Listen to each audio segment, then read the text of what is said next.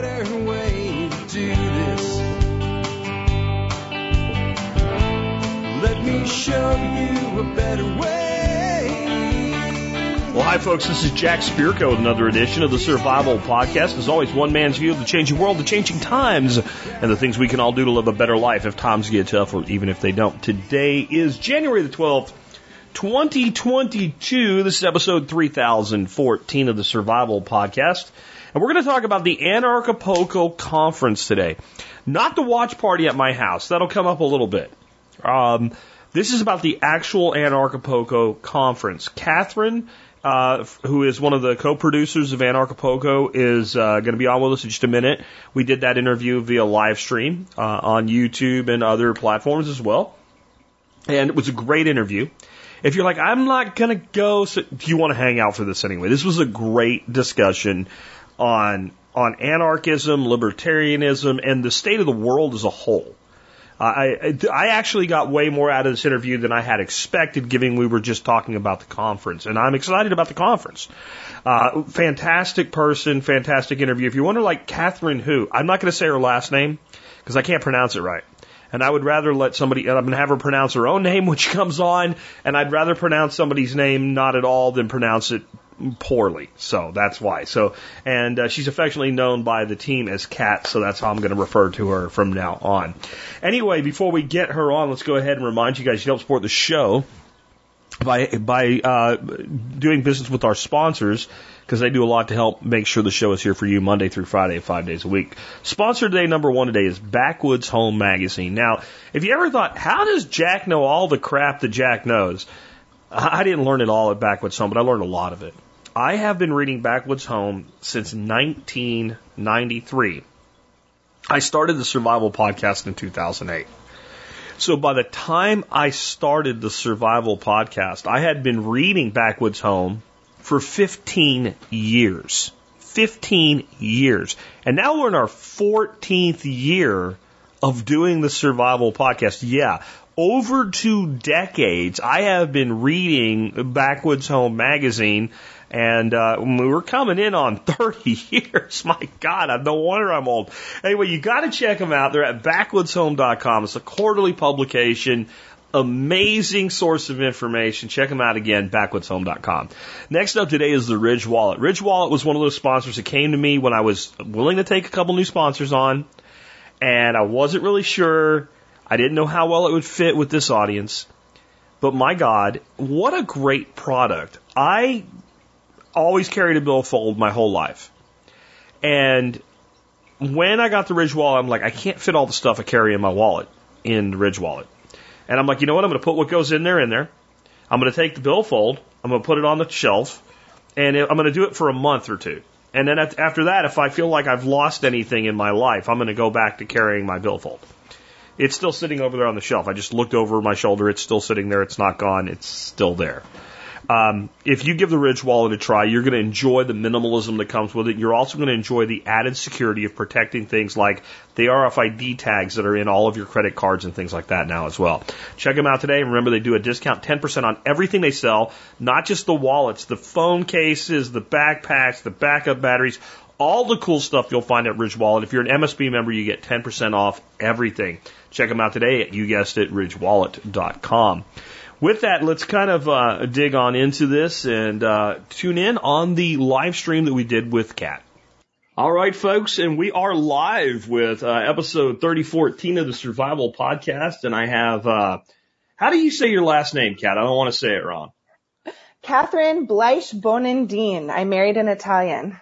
I'm glad I didn't try. I would have said it wrong. So we've got Kat here from uh, Anarchapulco today. We're going to be talking about the Anarchapulco conference is coming up in February. I will be speaking at it virtually uh, from my location here in Texas. Many of you guys, well, 18 of you so far, are coming to uh, the watch party we're running for that. But we want to talk about the actual conference today in Mexico and some ways you guys can join that either by traveling down there or uh, if you're not fortunate enough to come hang out with me for a, a long weekend, basically, uh, how you can uh, do it virtually yourself, no matter where you are in the world. So, hey, Kat, thanks for uh, for joining us today. We had a preemption last week, so I'm glad you were able to join us today.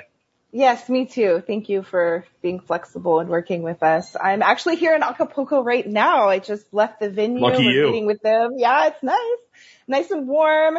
And uh, tonight we've got a taste test for our VIP dinner meal, which is really exciting. I I like the before the event stuff because I get to try all the food and you know do all these sorts of things down here. So we are really excited to have you on board this year. We're excited about the watch party happening.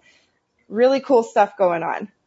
So tell us about Anarchapulco for people that maybe uh, don't know about it. Actually, a lot of the people that I know, kind of in real life, people like I heard of that, but they didn't really know what it was or what have you. So I imagine there's a lot of people out there that have never heard of it.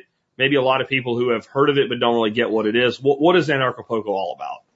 So this is our eighth annual Anarchapulco, and it is a gathering of sorts. It's not quite a conference and it's not quite a festival. It's something in between and it's all things philosophical anarchy. So it's getting off the grid. It's cryptocurrency. It's the philosophy of anarchy and agorism. It's really, really about the lifestyle of living free. So this means how we educate our children, how we treat, treat our body. What are we consuming, whether it's through the media or through food? It's about all things learning how to take responsibility for your life and for your community. So Anarchapulco is a really, really fun event. It has evolved over the years. Right now, we have had to get creative, obviously, because of this international crisis that has come down upon us with the state and COVIDs and all that. So um, we had to get really creative last year and we sort of morphed from a big hotel conference style event into um, a more intimate gathering. So we are doing this at a location called the Secret Garden and it is outside venue. It's jungle. There's lush greenery everywhere. It's absolutely beautiful. The food is phenomenal. And we are doing this on a limited capacity basis to, you know, comply with the COVID rules and all that. So we only have 300 tickets available for sale this year. Last year we had 140 tickets available. They sold out right away. Um, you know, we have between speakers and, and volunteers and plus ones, right now we have 280 people who are going to be on site and I expect the tickets to sell out again this year. But because we usually have one to 2,000 people and we have to function in a limited capacity, we decided to try and pioneer this hybrid method. So last year we also offered virtual tickets and we had watch parties all across the globe. They were in Thailand, California, Mexico. They were everywhere. So neat. Float Fest took place in Texas in conjunction with us as one of our watch parties. They're going to be doing a watch party again this year. And this year we have one within walking distance of our venue at the Bonfil Sound Lounge, which we're really excited about. So if you cannot get a virtual ticket, but you still want to commune with people and be together and be mask free and celebrate life and the beauty of, of gathering together, we can do this all across the globe through these virtual watch parties. And I know that you're having one in Texas and you can come to Acapulco. If you don't want to pay $1,250 for a ticket. Some people don't. You can still get a virtual ticket, come down to Acapulco, hang out, do the nightlife, do all that, and hang out at the Bonfil uh, Sound Lounge, which is literally walking distance from the main venue. So that's the setup that we have this year, and we're really excited about it. It was a smash success last year. Awesome. And I think it's really important that we get together in real life. That's why even though I can't get down there this year, and my issue is more of like, I can't leave my place for that long, that, that time of year. There's too many potentials for things to go wrong. And my, my, uh, my caretaker when I'm gone has the same situation at his property. So I can't have him here. I'm not going to Mexico for two days. If I'm going to Mexico, I'm going for a while, you know. Yeah. Um, but that's why I set up the watch party here. We're not doing the entire duration. We're doing basically the last two days of it. And I really encourage people to do that. Could you talk a little bit though about like the history of how this started in the first place? I think people might find that interesting. You said it's, I think you said it's your seventh or your Uh, eighth. this will be our eighth. eighth, right? So we've done Yeah. seven. You're going to do your eighth one now. Like, how did this all start with this idea that like, I know, let's get a whole bunch of freaking crazy anarchists together down in Acapulco, Mexico, hang out, learn a bunch of stuff. Like, how, wh- where's the genesis in this? Who, who was like the pioneer that got it going? And, you know, how did it evolve over the years until we had to make these recent changes? Sure, sure. So our founder is Jeff Berwick. He runs the Dollar Vigilante and, you know, he would attend events like the Porcupine Freedom Festival in New Hampshire. He would attend Libertopia taking place in California. And he actually ended up sailing a sailboat all around the world and he fell in love with Acapulco and wow. he met his wife here and he just, you know, this, this, this is where that was born from. And the, the way I understand the history and Jeff can correct me later if I'm wrong, but I understand that Libertopia didn't have their event one year. And so Jeff was like, okay, we're going to do one down here in Acapulco. And so Anarchapulco was born. It was a very, very small hundred person conference in a little hotel on the bay in Acapulco. They didn't even have a sound system, I think, until like the second day or something. I mean, it was very small, very intimate. And then it started growing and growing and more and more people wanted to come. And the first year I attended was in 2018 and they actually had a health and wellness conference for three days and then Anarchapulco for four days. And I spoke at the health and wellness conference. And so I came down and, um, I was blown away. I, I had more new experiences in that one week. And keep in mind, I'm a, I'm a seven time attendee of the Porcupine Freedom Festival. Like I've done the Liberty conference circuit. You know, I've, I've, I've been all over North America doing these conferences and they're awesome and they're fun and they're amazing. And Anarchapulco blew me wide open. I stayed for six weeks. Uh, with my hmm. ex, John Bush. I think he's been on your show before. We were down here with the kids. We stayed for six weeks and I came back like I'm a different person now.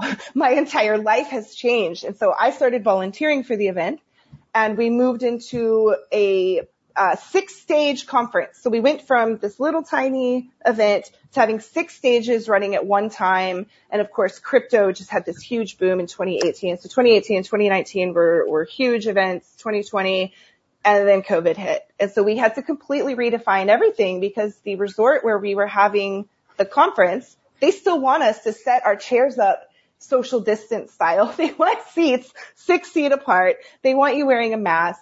So we're like, okay, that's just, we can't do that. We literally can't do that. We won't do that. So we started asking around. We found this venue, Jardín Secreto, Secret Garden, and the, the people who own the venue are amazing. They are just like us. I just paid them part of our bill in cryptocurrency. I mean, they are so cool. They are down. They get it on all levels, the spiritual level, the financial level, the health and wellness level, the philosophy. So I feel like we're, we're doing the event with family. That's how it feels now.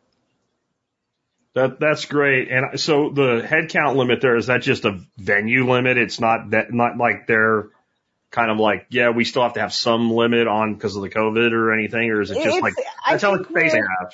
Yeah, last year we didn't know if the event was going to be able to take place because we just didn't know what was happening. And so first they kept us at 75 attendees and then we bumped it up to 100, then we bumped it up to 140. So it just kept bumping up. And so this year we decided, okay, we're going to go with 300. We're going to double it. Um, our concern is, of course, if we try to put on a 2000 person conference and then internationally things shut down, then yeah. the venue us, we're all on the line financially. So we're trying to baby step our way up. And if this goes well, if the 400 person gathering goes well, as well as last year, which I think it's, oh my gosh, I just met with the, with the stage manager and everybody and we're going to have this beautiful stage set up in, in the green room. It's going to be awesome. So it's going to be better than last year, I believe. If that goes well, we'll try to bump it up for next year and just keep seeing how we navigate this. Now we have come up with some really cool ways to get people to Acapulco if travel is an issue. Um, we did crowdfund for a chartered flight out of Orlando, so that's going to be a mask-free flight. We have one seat left on it. There's a very special speaker who's going to be on there. I'm not going to say who, but a really cool speaker is going to be on that flight. Um, we also have a trusted shuttle service that we work with here in Acapulco, and they are willing, if you have a group of people, to drive and meet you at the border. So you don't have to go through an airport at all. You can get in a van and you can come down with your friends no mask, no nothing. So, you know, we're, we're trying to get creative to help people get here. And it's actually really fun. I feel like we're doing this kind of like underground railroad border crossing stuff. And, you know, it's all above board. We're not encouraging anyone to do anything that can get you in trouble, but we're finding the loopholes and we're doing them. So in, in November when I came down, I went back home. I took an internal Mexican flight I crossed on foot through Tijuana and then I took a domestic flight from, from, uh, San Diego to Austin and that worked fine. They didn't ask me a single thing about COVID. I just walked right in, showed my passport and carried through. So there's a lot of loopholes that exist and we're trying to stay up to date with it to help people get here. Yeah, I, I consider us anarchists, like when I analyze it from a permaculture perspective, we're the weeds. Yes. Like the weeds don't really break the rules. They just don't care about them. Right? Like the rules are still the rules. Like if the weed doesn't get enough water, it will die like a plant will, but it's, it's mastered the loopholes. It's mastered It- the loopholes and a lot of weeds are medicine and Yeah. we get to be the weeds. It's beautiful. We are the weeds. We're the pioneer species, you know, and, and, and, the, and because of that, uh, or the, the way I kind of look at it is like all of us should be trying to become a true martial arts master. But the Yeah. martial art we're talking about is called status jujitsu. how do we, how do we push back with the state's own power against the state? It, there's, you know, just walk across the board. That's right. That's where the rule doesn't exist. So I'm going to go there, just like the dandelion grows in the seam in the in the in the sidewalk. Like I I don't care, you know. And the the rose is over there going, I want to live, and it's just dying because it didn't get watered for one day. And, and the dandelion's like, you know what, man, I got this, and that's That's right. that's awesome. So so That's tell right. yeah, I know you said you're not going to tell us who the speaker is on the flight out of Orlando. Yeah. Um, that's a surprise for the people that are going and whoever gets the last seat or two, whatever it was. Um, but who is speaking in general this year, other than me? Because of course, you know, I'm speaking, so well, you're the star. I'm a star. I'm probably there. Like, Yeah, so I'm I'm pulling up. I'm looking at my phone. That's why I'm looking to the side. I just I want to make sure that I'm only announcing people that are confirmed. Confirmed. There's some people who are still working on that. I'm really excited about our Master of Ceremonies this year. Do you know Ernest Hancock from Freedom's Phoenix? I do. Yeah, I he's don't know him in real life, but I know him. Okay, well, he came up with that Lovolution logo during the Ron Paul campaign, Yeah. and he was really one of the pioneers in this grassroots communication of banners on the side of the road, banner drops over the highway, sign waves, you know, all this handing out paper literature. He's got this newspaper that's in print that I, I believe we're going to have a copy for everyone in their goodie bag. So, you know, he, he's really, in my opinion, um, one of the grandfathers of the liberty, the modern liberty movement. And he has really shown the power of face-to-face communication. You know, the internet is great and it's awesome and it's benefited us so much. But when you can get out there and belly to belly, heart to heart communicate with people, which is why we want to gather, right? Which is why we want to do these watch parties. Um, that's really how we win hearts and minds. So I'm super excited about Ernie coming. Um, I'm really pleased with that. And some of the big names that we have include Dr. Rashid Buttar. He was on our health stage in 2019. And I'm telling you, I had to kick his, the people following him to the back of the room. I had to kick them out so the next speaker, speaker could speak in silence because he had a mob following him. So I'm really excited. He's going to be here this year. Um, Max Igan, I don't know if you know Max Igan or if your audience does, but he is an activist out of Australia and he actually was able to escape the prison state very recently. And we had a meal with him in November and he told us this story. I mean, it's phenomenal. He essentially meditated his way off the prison island and is now here in Mexico. He's going to be in person. We are super, super excited about this. Um, he's going to tell that story. Dr. Andy Kaufman, we are super excited about. Um, Susan Sweeten with Freedom Travel, we are stoked on her. They are doing this private jet charter stuff and, and helping people to get to freedom. We've got Jeff Berwick, our founder. Um, I may say this name incorrectly. It's Shunyamurti. he's the spiritual advisor and um, he's got a huge YouTube following. And Jeff sent me one of his messages like, we have to get him. He's going to be virtual. He's he's not able to come in person, but um, Richard Gage, old school architects and engineers for 9/11 Truth. I believe he actually got kicked out of architects and engineers for 9/11 Truth because of his stance on COVID. So that is some controversy that um, I look forward to hearing more about. Oh, that's irony, is what that I is. know it's hilarious. We don't trust right? the government, but you didn't trust the government, so you're out of the group that doesn't trust the government. Yeah, get out. We don't want you. You don't trust them the right way. so, um, Hannah Maria, she's an activist out of Spain. She's got this huge following. She's going to be here in Mexico. We've got Sean Stone, who has all these documentaries out. He came to Anarchapulco in 2018. Really, really great guy. His partner's wife, she does, um, these breathwork certifications and I took one of their classes at our Anarch Awakening retreat in 2018 and you essentially have a psychedelic experience just from breathing. I mean, it is so awesome. So we do offer plant ceremonies here at Anarchapulco, which is a big part of our our vibe and our, our thing. But if you don't want to consume anything, but you still want to have that deep inner experience, um, the breath work workshops are, are, are your jam let's, right let's there. rewind back just a second there on the, on the experiences that you can, Yeah, yeah. plant experiences. So are we talking like ayahuasca there? Or So we don't have ayahuasca this year. I was It's actually- that, you'd spend the next day before you're done with that one. Yeah, like- we've we've had ayahuasca here in the past, and it's Okay. just a little bit difficult with the COVID travel restrictions to get ayahuasca here. So we are working with traditional Marikames here in Mexico. So we've got peyote, we've Okay. got mushrooms, we've got bufo, and these are going to be small, intimate groups. They're separate ticket, and um, you know these are awesome. and properly chaperoned because that's one of Yes. those things that you really like. Yes, I, I, this is not a party. This is Yeah, a, this is yeah, a traditional experience. Gr- Graham Hancock kind of got through my old school thick head about that, even even with things as, as innocuous or as simple as cannabis. With a lot of these things, really probably shouldn't be used recreationally in the Yep. way that we mean it when we say that, and that because they're too valuable, because they can do too much for us if we go into them with the right frame of mind. Yep. Absolutely. And so my experience, for example, with ayahuasca has only been in Peru or I did do one ceremony here in Mexico and they bring in the, the shamans when we do them.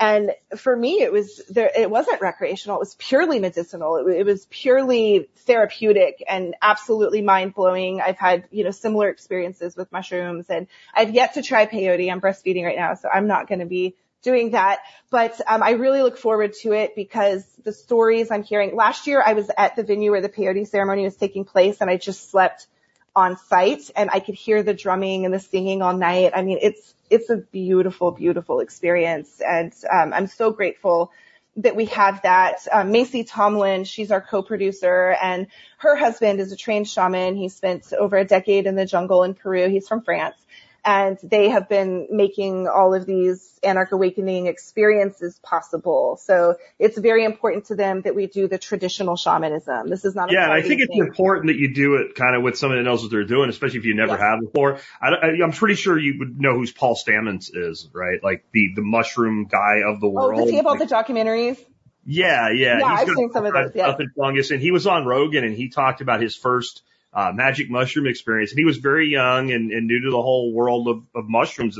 Like it was like his like getting into that world and amazing guy. But like the first time he did it, he came, you know, got a bag of mushrooms and it was probably enough to use like 20 times and he just like Ah, all of it right down and he ended up hanging onto a tree like a monkey in a thunderstorm tripping out feel and it was an amazing experience he said but like you know if i had it to do again i probably wouldn't do it that way so i'm all for people exploring that world but i'm very glad to hear that you guys have like a guided way through that because i think that's that's how people tend to have positive experiences with that Yes, absolutely. And the the cool thing about the mushroom one, um, this is a he's he's a Mexican shaman, and he has pioneered this way of combining the temazcal, which is a sweat lodge. It's a traditional uh, Central American sweat lodge where it's it's a little uh, mud dome. It's not like the North American ones where they're in a teepee. This is in a um, almost think like an earth ship. It looks kind of like an earth ship. It's that round mud hut.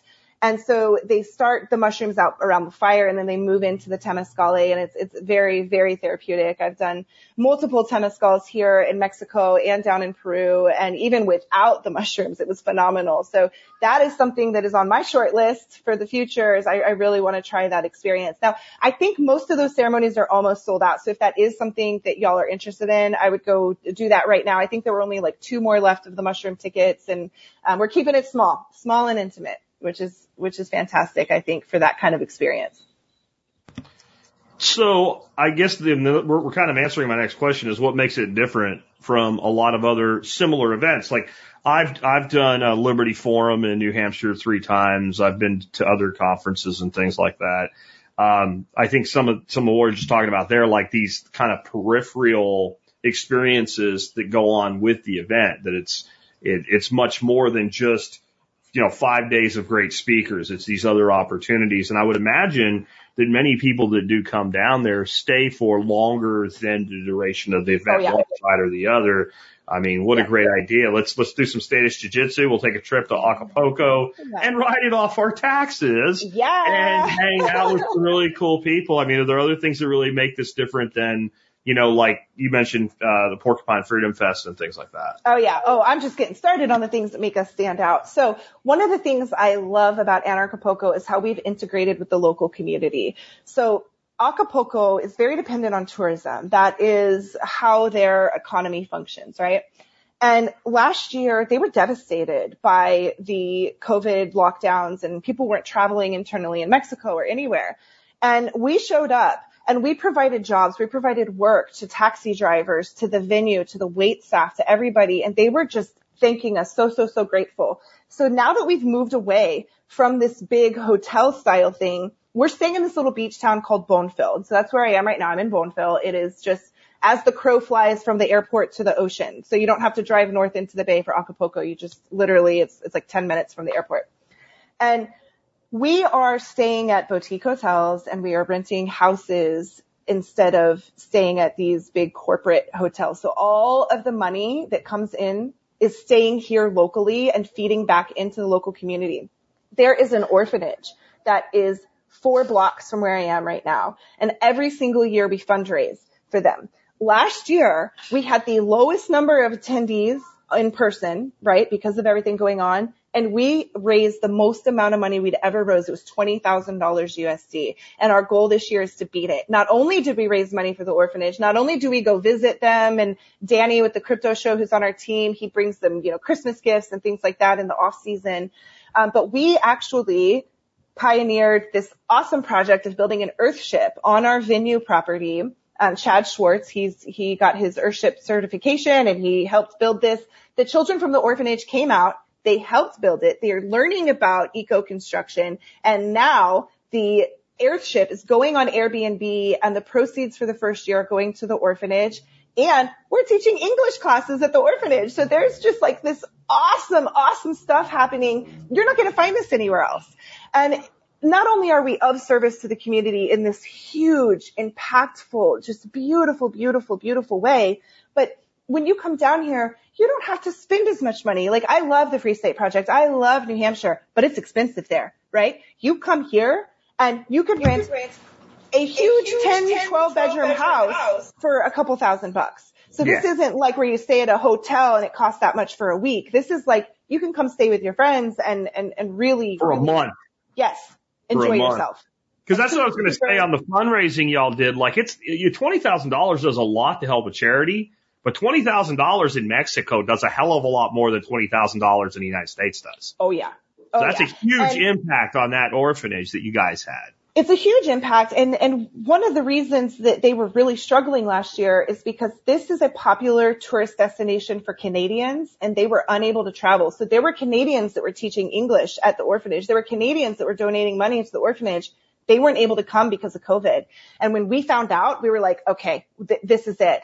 And we have this awesome auctioneer who came down, Aristotle, and the kids put on this hula hoop presentation for us where all the kids hula hooped and danced to some music. And then Aristotle auctioned off these hula hoops for like $400 each. Like, I mean, it was incredible. And then people were like, give the, give the hula hoop back to the kids. You know, we just want to give them money. So, um, Yeah. I think this year is going to be even bigger, even better. Um, Danny is trying to get a, a bike track built out on the beach for them because one of the issues they're having right now is it's, it's, you know, the orphanage is on the beach, literally beachfront property. And they have these palapas that are being built out there with like massage people and, you know, people selling stuff. And it's distracting. It's noisy and the kids can see it and their, their beach is being kind of, overrun by people who are just coming and, and trying to make money off the tourists. So instead of having that distraction there, they're going to build a bike track so that the kids have somewhere safe. Not only the orphans, but all the children here in this little beach town will have a bike track that they can go ride bikes on. So I'm really excited about that for this year. That's very cool too. It really is. And Yeah. kind of, it, it's it's another permaculture principle. If you don't want something there, put something there or Yes. something else will show up there. It's, so you put a bike track there and then that, that pushes out that group to either side of it. That's very simple, elegant solution that provides a, a, great thing for kids as well at the same time. Yeah, I think so. And, um, you know, for me, the whole permaculture aspect is really, really important. Um, I got into, you know, homesteading and survivalism. I've got this website, the Homestead Guru. And when I started coming to Anarchapulco, the event was really evolving from the philosophy of liberty and starting to expand into like health and wellness and, you know, psychedelics and things like that. And one of the things I've been really trying to bring to the conference is this survivalism, this homesteading, this permaculture, this, you know, lifestyle design. And I currently live on an intentional community in central Texas and we've got 173 acres. We run a little school there. So this concept of this like local, keep it local, you know, come together as the community, support the children, right here. Don't ask some centralized institution to do it. You don't need to turn to the police and say, "Hey, kick these guys out. They're they're overrunning our beach." You say, "No, we're building a beach track, a, a bike track." You know.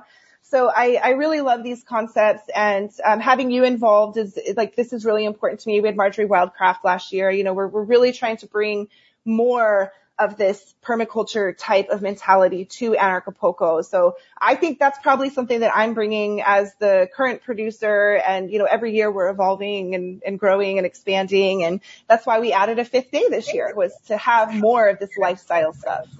Awesome. Awesome. I'm excited to be part of it. Let's talk a little bit about, and we kind of are already, but some more on the benefits for people to get some of the tickets that are left and come down there and be there in person versus doing what, I'm doing and what others are going to be doing and what we'll talk about next, which is kind of the virtual approach. Well, for me, coming down here has been just absolutely life changing for me to see how another culture lives. If you haven't traveled a lot, especially internationally, we sometimes get stuck in our bubble and, and we forget about the fact that there's an entire planet out there. And right now with this COVID stuff, with this pandemic, pandemic, scandemic, whatever you want to call it, right? We are experiencing something as a global collective. So to be able to come and immerse yourself in another culture, to see how they're reacting to it and, and to be just a part of this global community, I think is a really, really beautiful thing. So for me, I have this new passion of language learning. I met my husband here. He's from Italy. He's Italian. So I'm learning my Italian so I can pass my test and become a dual citizen. I'm working on my residency here in Mexico. Um, my, my daughter, she is um, binational because she's Italian American, but we want to give her the gift of this tri residency so that when she becomes an adult, she can live in Mexico, she can live in Europe, she can live in the United States because we don't know where's going to be free and where's going to be oppressed 10 years, 20 years from now. Yeah, right now I don't want to be in Europe, but 10 years from now I might. I, there's no way to know what's going to swing what way next. There's no, and I, I have people that, that I think have a hard time accepting that. Like, right now, if you're going to be in the United States, Texas, Florida, South Dakota, that's where you want to be. Doesn't mean it's going to be the case in five or 10 years. That's right. That's absolutely right. Especially as you know in Texas, I know in Texas, we have all these Californians and Coloradans yeah, and these people coming Facebook, in and they're changing everything. Facebook's coming, man. I don't know if you saw that. Facebook is opening, um, a very large facility somewhere here in Texas oh. under, under, May, under Meta, right? Right. Um, because obviously they hate us, but if you want to be in business and you want freedom, then this is where you want to be. So, for um, now, hopefully they'll hire mostly from the local talent pool. I'm just hoping because we don't. I hope so too. That no. Right now, immigration actually has been good for Texas as far as domestic immigration because most people have chosen to come here. But when you start having major corporations out of the valley relocating people where it's like either relocate or lose your job, you get a totally different demographic coming right. in. That's There's room right. for everybody as long as we don't have government, but we do have government, so that's the problem. Yep, they're spoiling it for us. So, you know, for me, being able to expand my mind that way, you know, John and I were really passionate about having undocumented children at first, right? So on their birth certificates, it's baby boy, baby girl, and their passports say baby boy, baby girl. But as all this has evolved, I mean, thankfully we were able to get them passports with that on their birth certificate, right? But we wanted undocumented. We didn't do the social security number, you know, da da da. da. And now my mind has expanded in a different way and I'm like, I want all the papers because for me, the stress level of the six years of driving around with no driver's license and always being worried about that. My, you know, I, my, my, my registration was expired and my car got impounded, you know, and it's like this right to travel stuff. There's a really stressful way to handle it. And then there's also this like, aikido waterway where you can just flow. And so for me right now, I'm passionate about getting as many documents in as many places as possible, having residency in as many places as possible so that myself and my posterity have choices. And to me, that is freedom. And it was actually, I don't know if you know Luis Fernando Mises, but he's in the Dallas Fort Worth area and he's, he's one of our uh, recurring speakers here at Anarchapulco. And he asked me, he said, Catherine, because I was actually debating about getting passports for my children to come here in 2018 to Anarchapulco. And he said, do you feel more free with undocumented children? Or would you feel more free being able to just breeze through the border? And I started thinking about it and I was like, you know, I feel trapped with, without papers. And, and I hate to say that. Um, but now, now that I have a family, I want to be able to glide through without confrontation, without having to exert myself against the state, without having to worry about things like my car getting impounded. So it's expanded my mind in this different way and I'm exploring another way right now. And, um, I'm just, I'm loving it. I'm, I'm loving learning Spanish. I'm loving practicing. I'm loving watching my friends practice Spanish. You know, all the speakers here, you're going to get to see them try to talk in Spanish. You're going to be blown away by the ones who are really good at it. And it's going to be so sweet watching the ones trying. And, um, it's just a cool experience you don't get at an American conference. You know, you don't, you don't see people trying to speak in another language when we're in New Hampshire or wherever. Yeah, yeah, I would agree with that. I think another big benefit to going to any conference live is the level of networking that you're able to do, the relationships oh, yeah, yeah. that you're able to form. Uh, I run, you know, workshops right here at my place and I always say, you know, day one, if you don't make, you know, a half a dozen new friends every day that you're here so that you leave with like 20 new friends, you're making a mistake. And that's, that's honestly the, the, the biggest down you know, downer for me that I, I can't come down there is not so much being able to present live, but realizing the number of people that I could have met. Yes. And there's a and, difference. And I have great relationships with people. Yeah, yeah. And I, I have great relationships with people who I've never really spent time with in a bar and had a beer with or anything. But you don't really form the true level of connection 90% of the time, I would say. There's a few yeah. exceptions to that rule, but 90% of the time you form that real connection when you sit down and have a beer or a martini with somebody, when you shake somebody's hand, when you, you know, when you have a, a, meal with somebody. When you sit in a plant medicine ceremony with them. You sure. know, I mean, these sure. things, these things are incredible experiences. And, you know, for me, my network is now all of a sudden global, right? Like I have people that I work with in all these different countries. It used to be very United States centric. You know, I was a Ron Paul activist. I did all these very US based things. And since my involvement with Anarchapulco, my network has expanded in really, really big ways. And right now, because of the restrictions, you have to keep in mind that the people who are coming, these are the people who are high vibe, high manifestation, and are not afraid. Right. So these are people who are finding I mean, a way to travel. people that make shit happen because a lot of them have to go yeah. through a hell of a lot more to be able to get. It's not just a money thing anymore. Now it's a uh-huh. logistical nightmare and you have to really want it. That's right. That's right. So these are absolutely magical people. I mean, it is high, high caliber people that are showing up.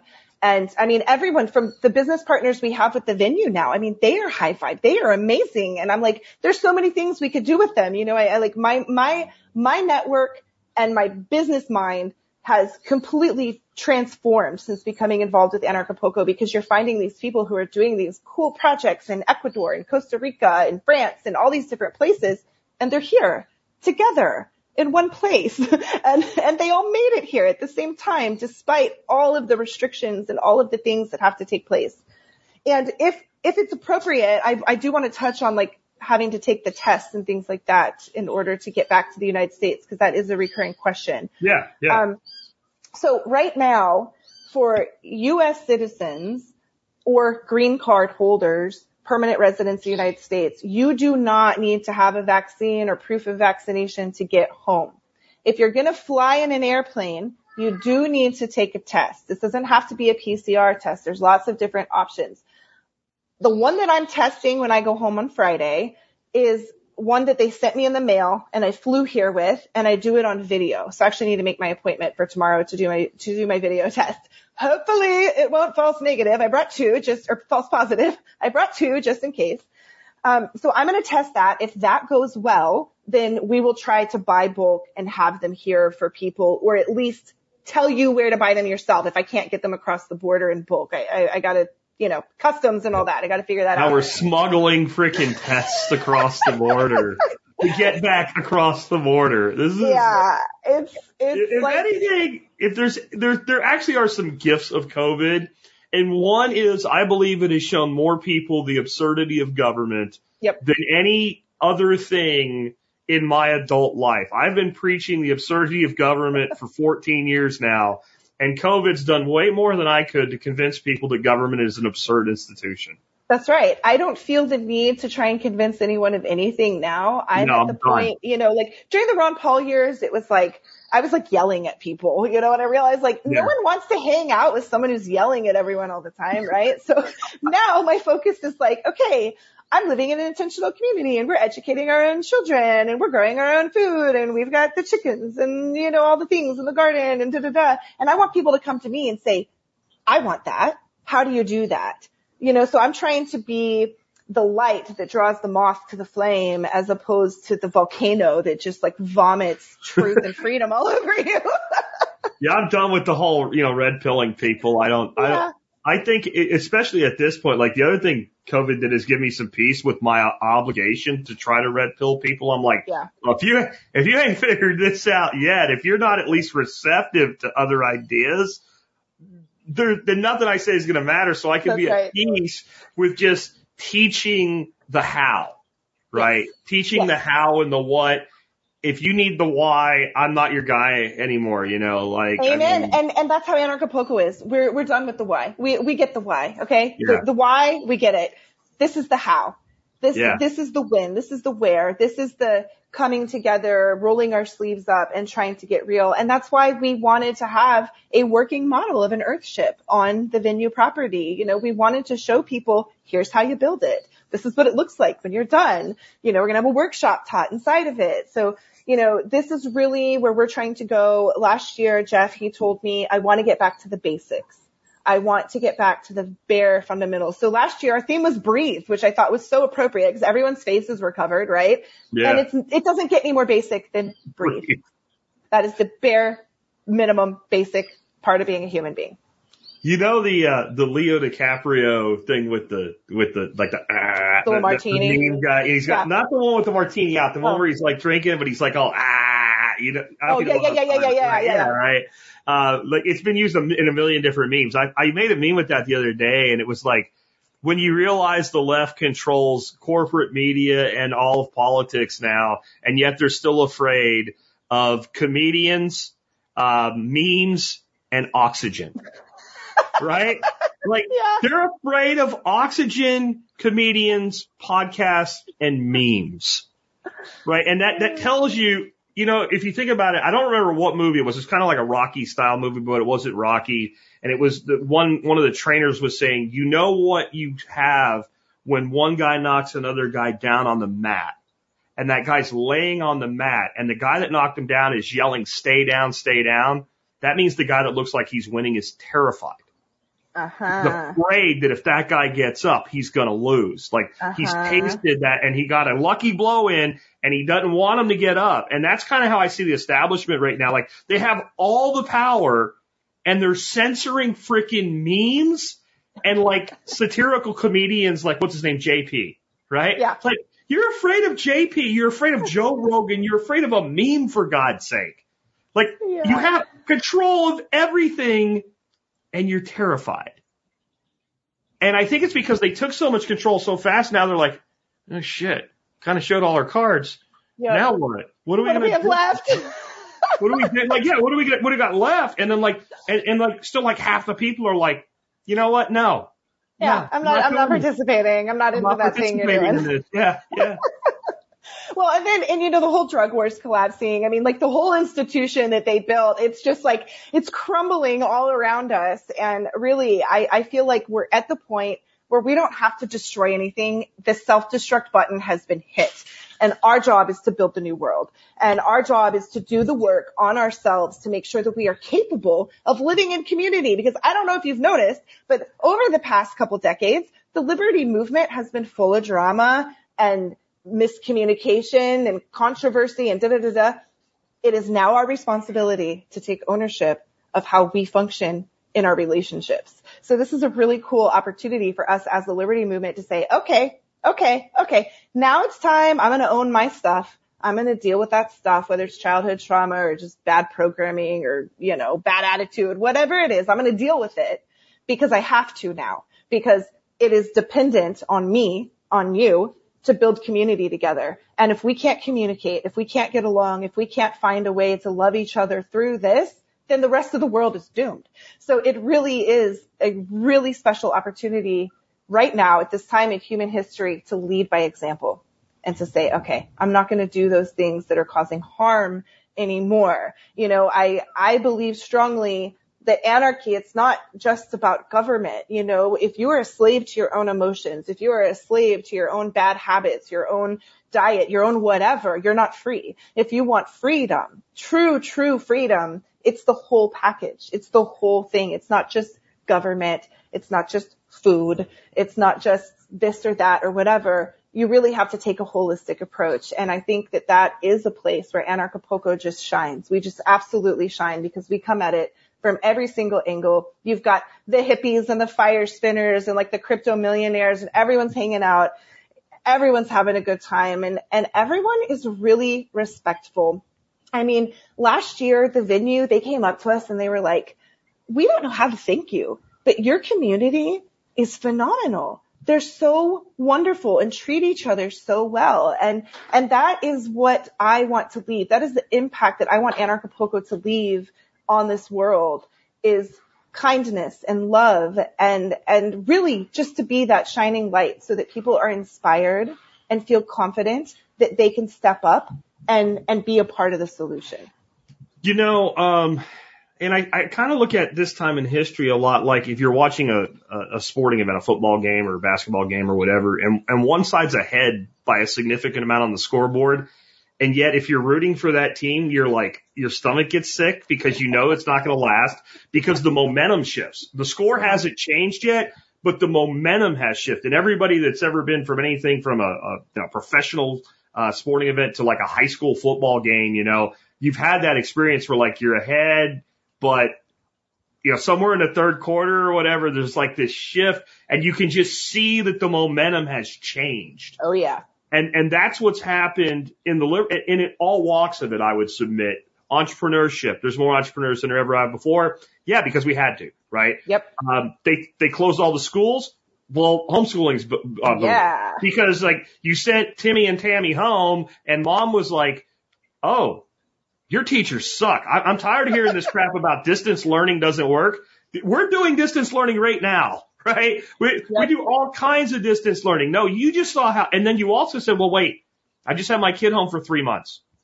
Whatever I needed to do to make this work has been done. So we have this massive growth in homeschooling. We have massive growth in entrepreneurship. We have massive growth in, you know, direct rebellion. Yes. Like, yes. You know, like we were still under like the, the limited mask mandates and shit we had here in Texas when I did my, my, my, uh, event in 2020. Right? Cause it was still early in the days uh-huh, of this uh-huh. nonsense. You know, we were only seven months into 15 days to flatten the curve for, for you know. And, and we, yeah. we had my, my place, we turned the whole place into basically a giant bar room, you know? I, I went out in the middle of that one and people were bitching on social media about not being able to have more than a certain number of people come to Thanksgiving in California. And I'm like, check this out. I put this picture up and it's like 90 of us like drunk off our ass and having a great time and, and, you know, shooting pool and playing darts and listening to music. And that is something now that I think more and more people are becoming comfortable with an open rebellion, yes. not through violence or force, but just through like, I'm going to live. That's right. I'm going to live. And if you really make it impossible for me to live here, I'm going to go live there. That's right. Like, and, That's and, right. Yeah. You know, I think, I think human beings, we are nomadic people, right? And I think there was this idea in survivalism, at least when I first got involved in the community in like 08, where it was like, you need to get your guns and, and dig your roots and stick here forever. And I'm like, no, no, no, no, no, no, no, that doesn't work for me. I'm going to have roots in like five different places. And if I need to go to my garden over there, I'm going to go to my garden over there. If I need to go to my garden over there, I'm going to go to my garden over there. And I'm going to have community and stability and, and depth and richness in these different places because we are nomadic and we've had to move all across the planet for all sorts of different reasons. And so this idea that we're stuck somewhere, whether it's in Oregon or California, you know, it's like, no, you can go somewhere that's more free. And if you want more freedom than you have in Texas, go explore, go find it. You know, like we don't have to dig our heels in and die on some cross because the, the government wants to force something. We can go somewhere else that is. It, amazes me. There is like still this these holdouts that are like that. Like, well, if you leave that place, you're running away or whatever. You're a coward or some crazy nonsensical crap. And I'm like, so did we consider the people that risked their lives to climb over the Berlin Wall in the 1980s before it came down to be cowards? Amen. Or are they bravely seeking more freedom? Yes. And so you know, if you, it, as shitty as Pennsylvania is, it's better than New Jersey. And so I've, I've said things like, you know, the Delaware River is not the Berlin Wall. There's actually bridges that go right across the damn thing. You can just drive across them. Like if there for is now. A, for now, right? if there is a place that uh, uh, affords you more freedom in your life, go there. And people have asked me, you know, well, with, with all the stuff you've invested in where you at, would you leave? And I mean, Dorothy told me, my wife, for those that don't know, uh, told me a couple months into this, she's like, if we didn't live here, we'd move. Like if, if we lived in New York or we lived in California or we lived in Washington, what's, what's going on there, we would move to Florida or Texas. Yep. Like, yep. you know, that, that's just what we would do no matter what we had to do. That's and right. I think that people need to, we're kind of drifting a little bit here, but you know, okay. I think it's an important topic because I'm sure strategic relocation will be discussed that Anarchapulco because oh yeah, I it's book. more important every damn day. And you know, you were talking about like the the hippies, not really the hippies. That's a bad term for this. The the left coasters coming in. Yeah. And, and jacking up what we have going, which is pretty decent in Texas. People always say, your, your governor's a state is too. Of course he is. He's a governor of a state.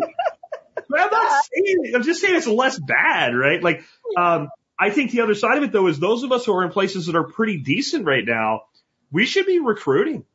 Yeah. We should be bringing like, well, I don't want those people. Well, why don't you bring the, like again, permaculture. If you don't want brambles growing up the tree, plant a grapevine or plant a kiwi, right? Because yes, if, yes, if you yes. have that space, it's there. Something will occupy it.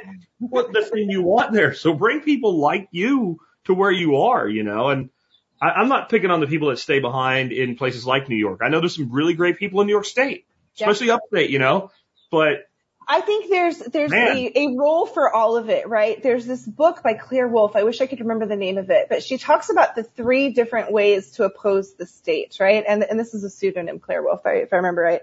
I can't remember the name of the book, but she says that there's three ways. You can infiltrate the state, right? You can become one of them and try to change it from the inside out. You can rebel against the state. You can push back. You can make a big scene. You can try to wake people up or you can be a ghost and you can try to just shift through without being seen. And those are the three different strategies. If you're not going to participate, you know, willingly and compliantly, those are the ways that you can try to make change.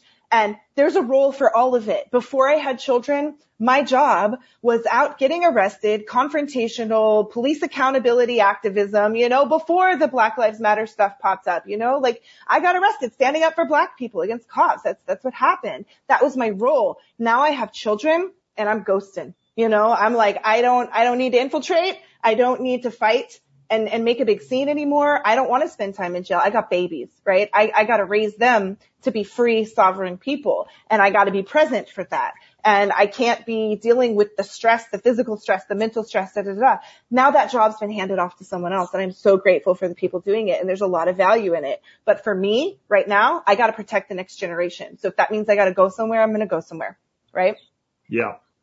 On going somewhere, what about people that can't travel down to Mexico or don't want to deal with international travel right now, you guys have a virtual uh, thing. I'll be speaking virtually. We're talking about the other way where people can basically have all of the speakers streamed to a screen at their location, right? Yep. So if you want to host a watch party, there's two ways to do it. You can do an official watch party where we're going to promote you and talk about you and try to send as many people there as possible. There's a partnership for that. It's a thousand dollar contribution and we send people your way. All we ask is that you let our ticket holders in and you can monetize the event how you want. You want to have vendor booths, you want to have sponsors, you want to serve tacos, whatever you want to do. You can monetize it how you want. We just ask our virtual ticket holders come in. If you just want to do a grassroots thing on your own, buy a virtual ticket, have your friends over, wear your PJs, eat some popcorn, have fun. We keep the stream going 24 hours a day because we have people who watch in Australia, in Europe, in Thailand. So we keep the stream, we rebroadcast what happens earlier in the day, we rebroadcast it later in the day,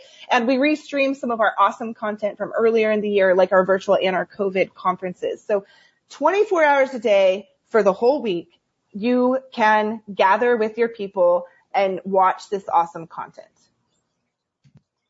Awesome. And I, I really encourage people to do things like that, right? Because even if everybody listening right now wanted to go, there's a limit to how many can. That's right. And, and I think that getting together is really, really important. And I think that like, one of the things about something like this, and it, it's not just Anarchapulco, anything like this that can be done virtually if you run your kind of own little watch party in your community and you just kind of advertise that through things like Nextdoor and whatever, Mm-hmm. the Yeah, people that come are natural allies that's right. Out of the gate. And they're I close. and they're close, right? Like if you try that and you say like I'm putting together a prepper group, like you're gonna get one dude who's gonna come in with his hat like this and he's gonna be like, Hey, I think we need to blow some stuff up. Like that's that's probably yeah, like that's probably not really what you're looking for, right? Um, or you're going to get no response.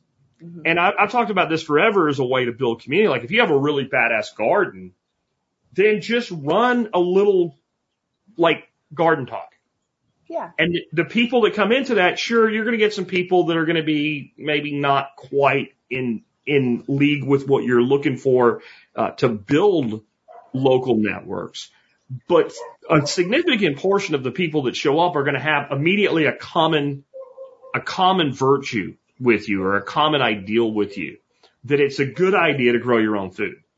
Well, as soon as you have that, you already have something deeply in common, right? And you're probably going to have other areas of commonality. And one of the things I talk about with local networking is you are not going to build a strong local network where everybody in that network is an anarchist. That's right.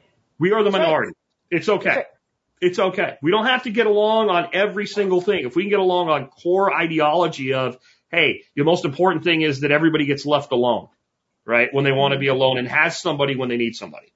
If we can get that far with people, we're 90% of the way there and time will take care of the rest. So I look at something like Anarchapulco as big as it is, with as much as it has behind it, with kind of its, its clout is a great way to kind of start to build more networking. That's, that's why I wanted to do that here and bring people in from outside and you can do the whole time. You can do part of it.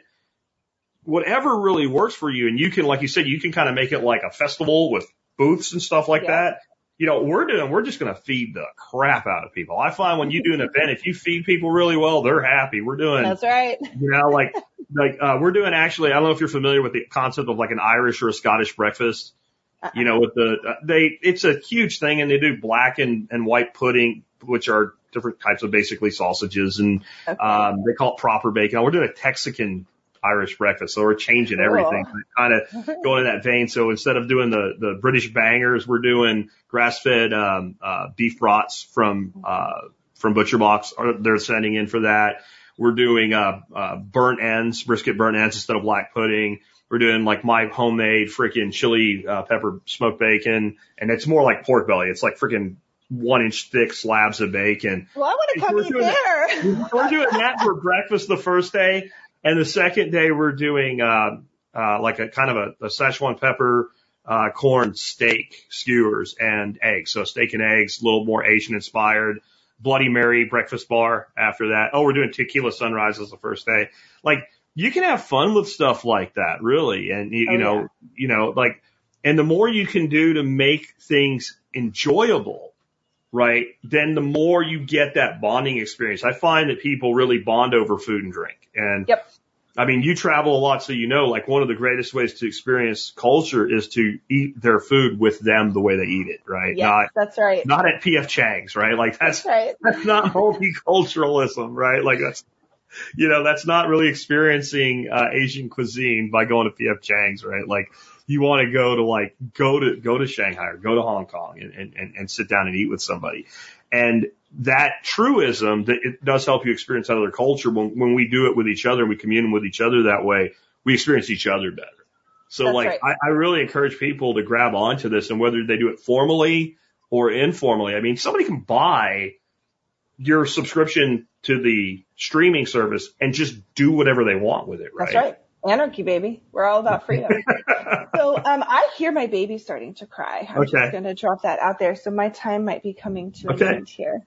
We'll we'll we'll we'll go ahead and wrap quickly then. Um, I wanted to let to, to uh, give you the opportunity to let people know can they like if they want last year's event can they view it and and how do they sign up to either Yes. go to Anarch- to Acapulco on Insight or how do they uh, they get the virtual uh, tickets? So if you go to anarchapulco.com and you click on tickets, we have last year's replay available. We've got this year's virtual. We've got all sorts of different tickets. So if you want to do any of the ceremonies, the bufo, the, um, I almost said ayahuasca. We're not doing that this year. The mushrooms, the peyote.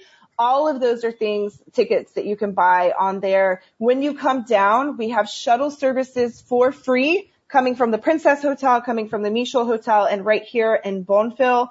Um, we also have trusted cab drivers that were, you know, are able to bring you to to the site. So um, once you sign up, you should get uh, an automated email kind of giving you some of the basic info. And then we're launching our app really soon. It's going to be through the Whova app and that'll have, you know, your, your registration ticket and the ability to talk with conference attendees and speakers and all that kind of stuff. We, we haven't done that in the past. This is the first year we're doing it. So, um, we're trying that out. Hope it goes well. And um, yeah, so anarchapulco.com is really the best place. We send emails is the best place to stay in touch with us. We've really moved away from Facebook and all that just because of the algorithms and um, our Telegram groups, which you can find through our email list, is those are the two places where we communicate the most. And if you want direct communication, um, myself, I'm in the Telegram group. I'm always reading it. I'm trying to stay on top of it. Lily is able to help you right away if you're confused or can't figure something out. And um, we try to be really accessible. So um, come find us online, anarchapulco.com. If you want to buy tickets, you can click on tickets. If you have questions, you know, just Anarchapulco official is the group on Telegram. You can find us and uh, become part of the conversation. Awesome. And I will make sure that all the links for everything are in the show notes for this. There'll be a link for those that watch the video about an hour after the live stream ends. The, the audio version of the podcast will go up. There'll be a link over to that in the video. You can get over there and find all of that. And I'll real quick remind people, uh, my watch party, we still have two tickets left, two tickets left, and there'll be a link to learn more about that. I'd love to have more of y'all come here. If we can, we can fit two more people, we'll bring two more people in. And, uh, Kat, I really appreciate you being with us today. It's been a great conversation. Um, and I think it, it should probably get people pretty excited about, uh, uh, coming down if they can or running their own watch party, uh, or, you know, just watching virtually on your own. And I appreciate you for being with us today. Awesome. Thank you. I had a really good time and I just want to say thank you for everything you do and the way you are teaching the how. That's so important and uh, the world is a better place because of you. So thank you for having me. If anyone wants to come, anarchapulco.com. We look forward to having you. If you can't come this year, we've already set the dates for 2023. So put it on your calendar. It's Valentine's week. We would love to have you then as well. So thank you guys. Well, again, um, great interview. I do want to remind you guys, if there's anybody out there that can get on down here to Texas for uh, the 17th and 18th, those are the official days, but you can show up on the 16th. Most people will show up on the afternoon of the 16th. We have bratwurst and beers and stuff like that. Start getting to know each other. We're going to run the watch party Thursday and Friday. I already mentioned the breakfast. There's so much that we're going to do here. We're going to put together and run a 3D printer. If you've ever wanted to know how to do that, I've got somebody that's going to come help us do that and finally get my 3D printer up and running. We've got some other cool things going on. Joe Riles, who was on the show not that long ago about protection dogs, he's coming without dogs. I told him you can't bring your dogs here with my dogs. It just doesn't work. Uh, but he's going to talk a little bit while we're here about protection dogs and dog training in general. Cool guy to meet. Lots of other cool people here to meet. Might have some special guests that I haven't even revealed yet. Um, we're going to have amazing dinners. Uncle Julio's is closing things down on Friday evening. That'll be the last dinner of the evening. With uh, they're bringing in huge cooker right on site. They cook on site right over hot coals. Uh, chicken and steak fajitas, all the fixes, things like that. My buddy David and me will be running a margarita bar commensurate with that. We're going to do a martini bar the night before, prior to dinner, which is going to be awesome barbecue.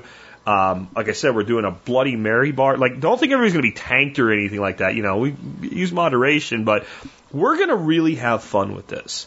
And I do have two seats left, and I will say this right now. If you're like, you know what, I just don't have 500 bucks between now and, and February. I want to come. I understand.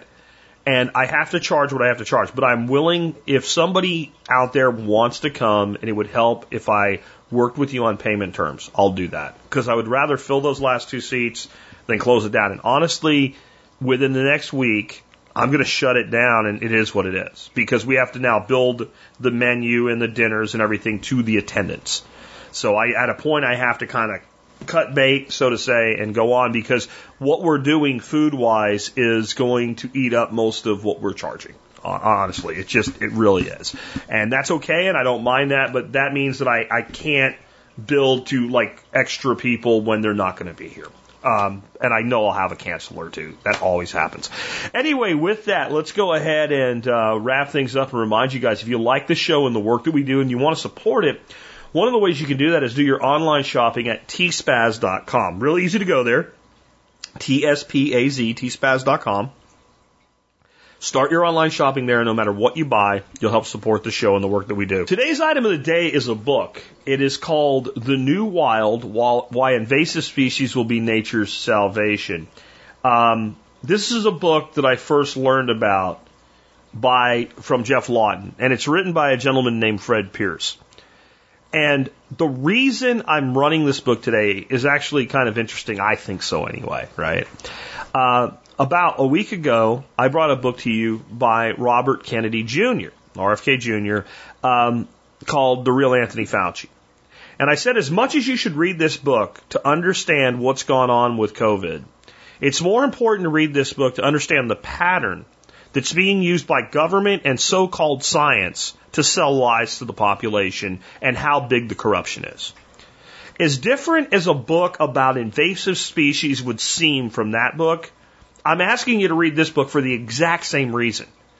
The pattern is identical. Now, of course, there might be things different because you're not running drug trials, but you're also supposed to be running science that determines whether or not this thing that's not from here, that's here now, is causing problems. And the science is, it's a rigged game. It's a rigged game. It's driven by ideology. It's driven by puritanism. It's driven by everything except, you know, the scientific method. And I think that we often struggle in the world of permaculture with the idea of, well, this thing is an invasive species, right? And there are things that shouldn't go in certain places. Like kudzu is a problem. I, am not going to say that, but for every kudzu, there's about 1,500 so-called invasive species that actually improve things or are a net neutral. And then for every kudzu, there's probably 50 that disrupt things a little bit, but it ain't that bad. And of those 50, 40 of them society will absolutely lose their mind about. Here's some things, for example, that are in this book that are, are worth learning about. There's an alien tree in the United States. And they did a study and they said it's drying out rivers by sucking the water out of the river. And they said, here's this dry river and here's this tree sucking the water out of the river. But the trees were growing downstream of where the river dried out, like miles, miles downstream from where the river dried out. Don't think it's a tree. There's a plant in the UK that is claimed by government and NGOs to break through home walls. It's so invasive it'll crack through the wall of your house and come into your living room. So much so that you cannot get a mortgage on a property if that plant is on the property. You have to have professionals come in to completely remove it and certify it is gone before you can get a mortgage on it. Here's the thing. It has never once broken through somebody's wall into somebody's house. There's a water plant. Hmm. I'm not telling you the names of these plants. You got to read the book. Considered a pestilence. It actually helped clean one of Africa's largest lakes. There's an island in the Pacific, 95% bare rock, turned into a cloud forest with mass species plantings from all around the world. This is something I think that it would benefit you to learn about. And you would also learn about why the idea that we're going to stop this anyway is just stupid. It's ridiculous. How about the fact that thousands of species in our oceans are moved around annually just from the ballast water in ships? How about the story of a piece of a jetty that broke free and traveled in current from Japan to Washington state and had, when they found that it had dozens of species that previously did not exist on the west coast of the United States, uh, you know, living on the jetty. The, the, the, the reality is, well, I can sum it up this way. The founder of permaculture, Bill Mollison, said very famously one time, I use 100% native species in my designs. All of them are native to planet Earth. And again, I don't think that means we can just go willy nilly with just moving things around and not worrying about it. But the reality is, more than 95% of the supposed catastrophes of invasive species are not catastrophes. They're not even harmful. They're actually beneficial. I know that sounds crazy. It also sounds crazy to think that, you know, your government would intentionally lie to you about safe and effective medications and then intentionally lie to you about unsafe vaccines that are not effective. But we all know that's happening. Learn the pattern. This is systemic and it's really important that we learn more and more about it. And it's a good read on top of it all. Again, it's called The New Wild by Fred Pearce. With that, let's wrap things up. I want to again thank everybody for, uh, for listening today. Want to remind you you can help support the show by becoming a member of the Members Brigade. You get a bunch of discounts. It pays your membership back to you and you help support the show. And with that, this has been Jack Spirko with another edition of the Survival Podcast.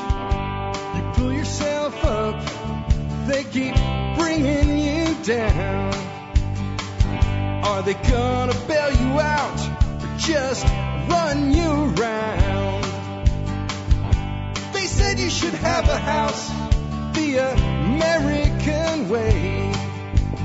A dollar down, a dollar a month, and you'll never have to pay. There's a better way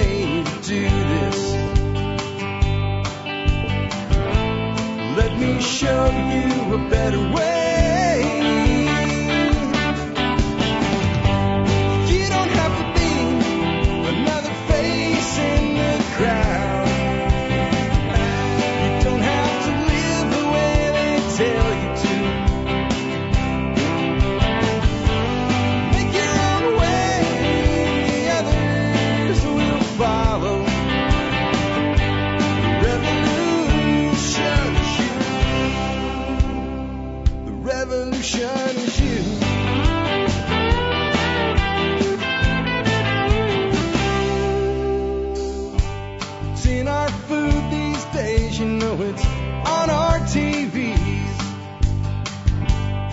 Sometimes we forget we are what we eat. I don't know the answer. It's like there's nothing I can do. It's the price we pay, I guess, when we follow all the rules. There's a better way to do this. Let me show you a better way.